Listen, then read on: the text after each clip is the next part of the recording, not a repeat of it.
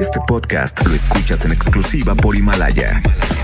Si aún no lo haces, descarga la app para que no te pierdas ningún capítulo. Himalaya.com Prepárate para conocer una verdadera embajada del infierno en la tierra. Cuando pongas un pie en este poblado desértico al norte de México, lo primero que pensarás es que este debe ser uno de los peores lugares del mundo. Al recorrer sus senderos de tierra reseca, sentirás un escalofrío. Luego ganas de salir corriendo y nunca querrás volver.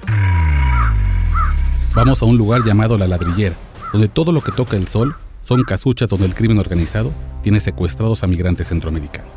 Inicia el viaje en la frontera sur de México, desde el río Suchiate. Atraviesa a salto de mata la densa selva donde polleros y pistoleros te esperan. Siente el golpe de calor, el jadeo metálico del miedo, el terror a la Guardia Nacional de México y la esperanza de llegar a Estados Unidos dejando atrás a tu país que ofrece violencia y pobreza. Siente el cansancio en los huesos cada vez que avances por un estado de la República, por Chiapas, Oaxaca, Tabasco, Veracruz, Estado de México, Michoacán, Jalisco, Nayarit, Sinaloa y Pisa, Sonora. Siéntete feliz porque has sobrevivido a más de 3.000 kilómetros de peligro.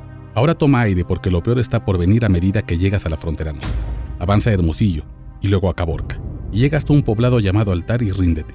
Tu migrante será secuestrado en unas horas. Conoce Altar, un pueblo de 8.000 habitantes, polvoso, seco, duro, donde toda la economía gira alrededor del migrante. Las pocas tiendas que hay están dedicadas a los viajeros indocumentados.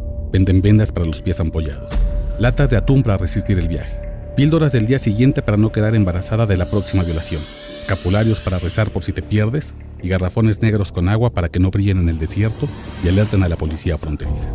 Cuando llegues, busca a un pollero alrededor del kiosco municipal. Es fácil encontrar uno. Todos ofrecerán llevarte a Tucson, Arizona. Todos te cobrarán una tarifa doble. Pagarás medio viaje ahora mismo en efectivo y tu familia pagará la otra mitad del viaje hasta el sueño americano mediante una transferencia electrónica. Mientras ese dinero llega, el pollero te mantendrá secuestrado en una casucha en ese lugar del que te hablé, la ladrillera. Acepta. No tienes otra alternativa. Has llegado demasiado lejos para rendir. Sube a la camioneta del pollero y toma los caminos de tierra que llevan hasta el próximo pueblo antes del muro fronterizo de Trump, el Sázabe. Y de pronto, en medio de la nada, siente el freno de la camioneta. El pollero ha cambiado ese trato confiable como de vendedor de Biblias y en hora y media se ha vuelto tu violento secuestrador. Echa un vistazo a tu alrededor antes de que te encierren. No hay nada, solo desierto y casas mal hechas con tabiques rojos. Este lugar aprovechaba el intenso calor para alojar viejas y rudimentarias fábricas de ladrillos, de ahí su nombre.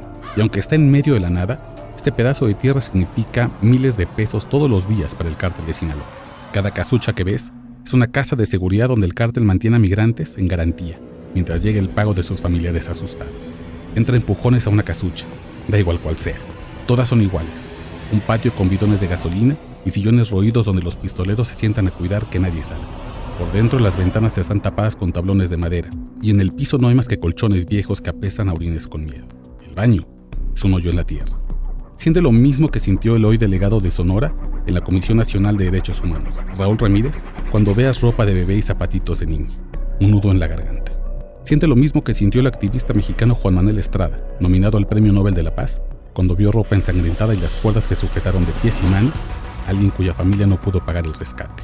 Una ola caliente en el estómago. En la ladrillera, entre altar y sázabe, hay una decena de construcciones así. Todas son casas de seguridad metidas en lo más recóndito de un desierto vigilado. ¿Cuántos migrantes centroamericanos han muerto o han sido torturados ahí? Nadie sabe. ¿Cuántos han logrado escapar y llegar hasta Estados Unidos? Probablemente muy pocos. Ten la certeza de que este poblado desértico al norte de México debe ser, sin duda, de los peores lugares de la Tierra, pero también que debe ser un lugar de claridad para el gobierno federal.